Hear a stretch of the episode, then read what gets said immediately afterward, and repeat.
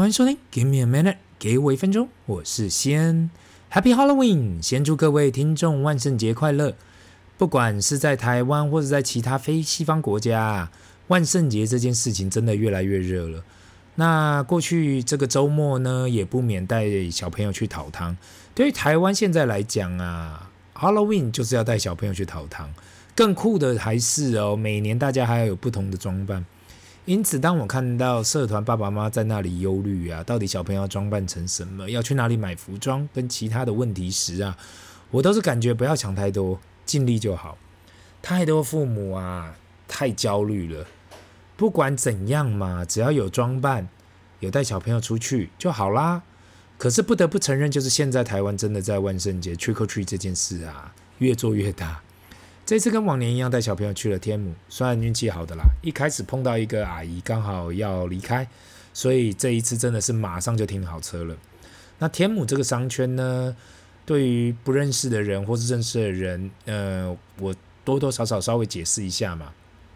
如果说要带搭那种大众交通工具过来啊，不管是从捷运至三站过去，还是搭公车，都也许都要走一小段或是塞一下啦。那个，所以。那开车进来呢，真的是平常在这个商圈其实没有太多人，但到了这时候真的人山人海。过去几年呢、因为万圣节啊，我碰到超多状况的，有马上停到车位的，就是完全不用等；又排了一个小时以上也进不到停车场的，反正各种状况我都碰到过。那我想哦，有时候我在想嘛，诶，有时候搭计程车进来也不错，但是。有时候手上大包小包拿那么一大堆糖果啊，有的没的，又觉得有个地方可以先放点东西比较方便，各种状况都有啦。那今年真的算是很幸运的嘛，马上就停到车了。亏我今年还出发前呢，还找到几个比较比较不明显、比较不常会给人知道的停车场，想说一定会派上用场。那当然走了半天呐，在那会到处走，在这个商圈走了半天，感觉人山人海的，真的排队的时间多多过拿到拿糖的时间。那看到小朋友满足的表情，那也是其实也是很累啦，因为毕竟一直在排队嘛。所以后来我们待了大概两个小时就离开了。那你知道好笑的地方是在哪里吗？在天母商圈的店家，像在忠诚路跟市东路这一带的啊，比较像是国外的 Trick or Treat 这样的，就是你到这个商店啊，或者到他的门口啊，讲个 Trick or Treat，店家就会发糖果给你。可是，在天母运动公园的活动啊。就是那种摆摊要来卖东西，虽然说他也是有发糖，每个摊位，但是每个摊位都说啊，需要父母先打卡、先按赞才能拿糖，完全没有要小朋友说 trick or treat。我自己在那里拿着手机呀、就是一直在那里打卡，拿着提篮，边打卡边按赞。那小朋友拿糖果，看到很多摊位都很难找到人来按赞打卡，我还特别过去帮忙一下。毕竟做行销的嘛，知道这样的痛苦，每个人都希望可以得到更多的赞。更多的可能潜在客户跟能见度。那说到这里呢，我也再度提醒大家哦，那就是诈骗无所不在，请大家特别小心。在那个我回家的路上啊，手机简讯突然跳出来说是台北警察局提醒我有罚单未缴要到期了。我当时手拿两个糖果，背着一堆东西，看到那个简讯就吓了一大跳。那那个连结做得太厉害了，长得就跟监理所的一样。当我打完我的身份证跟生日啊，就跳出我有两张罚单。都是行人穿越我没礼让的。如果听众不熟悉嘛，台湾自今年九月开始就要取缔，强制取缔不礼让行人的驾驶者。可是我从来都没有收到任何罚单呐、怎么会有这样的问题？那我可能不知道是不是太累了，内心就七上八下，还说那种这两张还写，哎，可以马上付款。那疑心病很重的我，我想了半天，我就说啊，还是我要打给监理所来问。但是因为是周末没人上班，原本想说打去警察局问。但是啊，礼拜一再来说吧。想不到啊，我自己后来我自己上了监理所的网站，正式的监理所网站查，不是从那个简讯的转转转借哦，根本没有那两张罚单。回去看那个链接就知道中计了。虽然没有金钱上的损失，可是身份证跟生出生年月日给人家骗走啊，其实也是蛮痛苦的。所以在这里还是要不断的呼吁，任何简讯连接都不要点。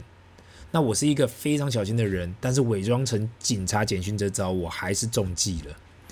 那回到今天的主题呢？过去几个礼拜，我想大家都应该感受到市场修正的威力了吧？当市场好的时候，像是第二季从五月开始，管你是 AI 还是什么其他的，有相关题材，只要摸得到边就开始涨涨涨。所以看到很多人看到往上冲就乐了，发财了一样。到了七月过后，股市开始修正时，又听到很多人到处在问发生什么事情，AI 变 BI 了，或是因为美国继续升息，还是其他什么消息都出来了。我自己感觉好像太多人为了解释是为什么市场啊下跌了那么多。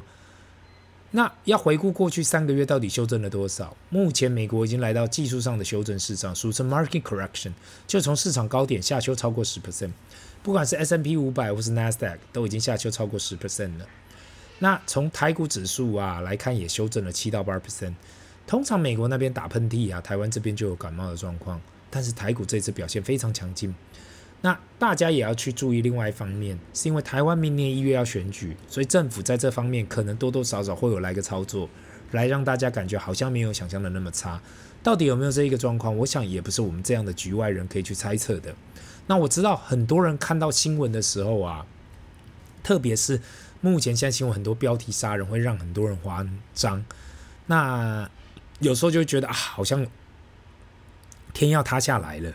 问题是，如果你有用过去的数据啊，在手上，你你有过去的数据在你手上，你会发现，诶，任何市场修正对你我都是一件好事。那我先引用美国这边的数据，从一九七四年到现在为止，市场总共修正了二十六次，包含了这一次，目前这一次，总共只有六次，六次哦，引发了熊市。那熊市的定义呢，就是从高点下修超过二十 percent 以上。因此，用此数据来看。每一次的市场修正，只有约二十五%的几率会发生真的大跌。透过数据，我们可以知道，去年有修正，然后也诱发了熊市。过去四十年来，也还没有出现连续两年都发生熊市，所以这个几率特别的低。那有看过美国过去两周所提到的第三季财报，数字其实没有想象的那么差。当然，也不能说是 outstanding，应该说是大致上就跟预估值差不多，只是因为期待值太高了，expectation。太高了，所以今天你只是达到了预估值，很多人感到失望。这就跟去考试一样嘛。也许我们自行预估，诶，九十五分就很棒了，但是最后考到了七九十七分，这已经超出了远远的预估值。可是我们的期待值是一百分呢、我们的 expectation 是一百分，变得自己内心还是有一点点小失望。毕竟股价的短期标线就是反映了市场情绪，而非真正反映到底这间公司经营的如何。那很多人肯定会讲嘛。所以不能够长期投资在市场里面呢、高点就是要卖出，如果没卖出，就会变得跟现在一样修正，这样不是一直在做白工吗？听到这件事，好，乍看之下好像很有道理啦，就跟做生意一样嘛，买低卖高，不管你是做什么生意，都是这样的原理。问题出现在到底高点在哪里，低点又在哪里？很多时候你觉得的低点也许还没到，可是你觉得高点后面还有更高的地方。那我也想要短暂的稍微提出一些理由去解释，为什么我们应该在市场修正的时候继续保持我们原本的目标，继续保持我们的方向。第一个理由呢，就是用过去五十年的数据来看，大盘长期的成长就是十 percent 左右。因此，如果你什么事情都没有做，只是投资在大盘，不用去看任何数据也好，任何的利息也好，那就是十 percent，或是你傻傻的投入在市场上。然后看到这样的修正，加码投入，你可以保持这样的精神的话，看到任何修正就加码投入啊，长期来讲胜率就是高。那第二个理由呢，要去想修正就跟呼吸一样，每当你看到市场下修的时候，当你会感觉可怕的时候啊，那特别是每天起来看到新闻跟市场都在播坏消息的时候，总是会感到特别紧张嘛。但如果你听到房地产的坏消息，你可能会觉得，诶，影响没那么大。毕竟，如果真的要去买房跟卖房，不像是去菜市场，呃，这么简单嘛。但是对于金融市场来讲呢，特别是在现在的金融市场，手机打开就可以交易了。所以，当你看到每个人都在讲，哎，市场不好哦，准备大跌哦，那你开启你的手机，看到市场真的往下修的时候，就会想要卖啊。其实以统计来讲，通常六到十二个月后就会发现，原来自己卖的地方啊，卖的地点啊，地方。就是往往的低点。那第三个理由呢？其实这也是老掉牙了，那就是人多的地方不要去。如果现场现在市场大家都呈现卖的方向，通常你再加入也会让卖压增加。特别是当你忘了你投资的理由是什么。如果你投资的理由啊还没有消除，那为什么要当很多人在卖的时候，你也会想要加入？这就跟人的心理学有很大的关系。大家都很害怕自己是唯一，所以绝大部分人看到其他人也做类似的东西的时候，自己也想要一起。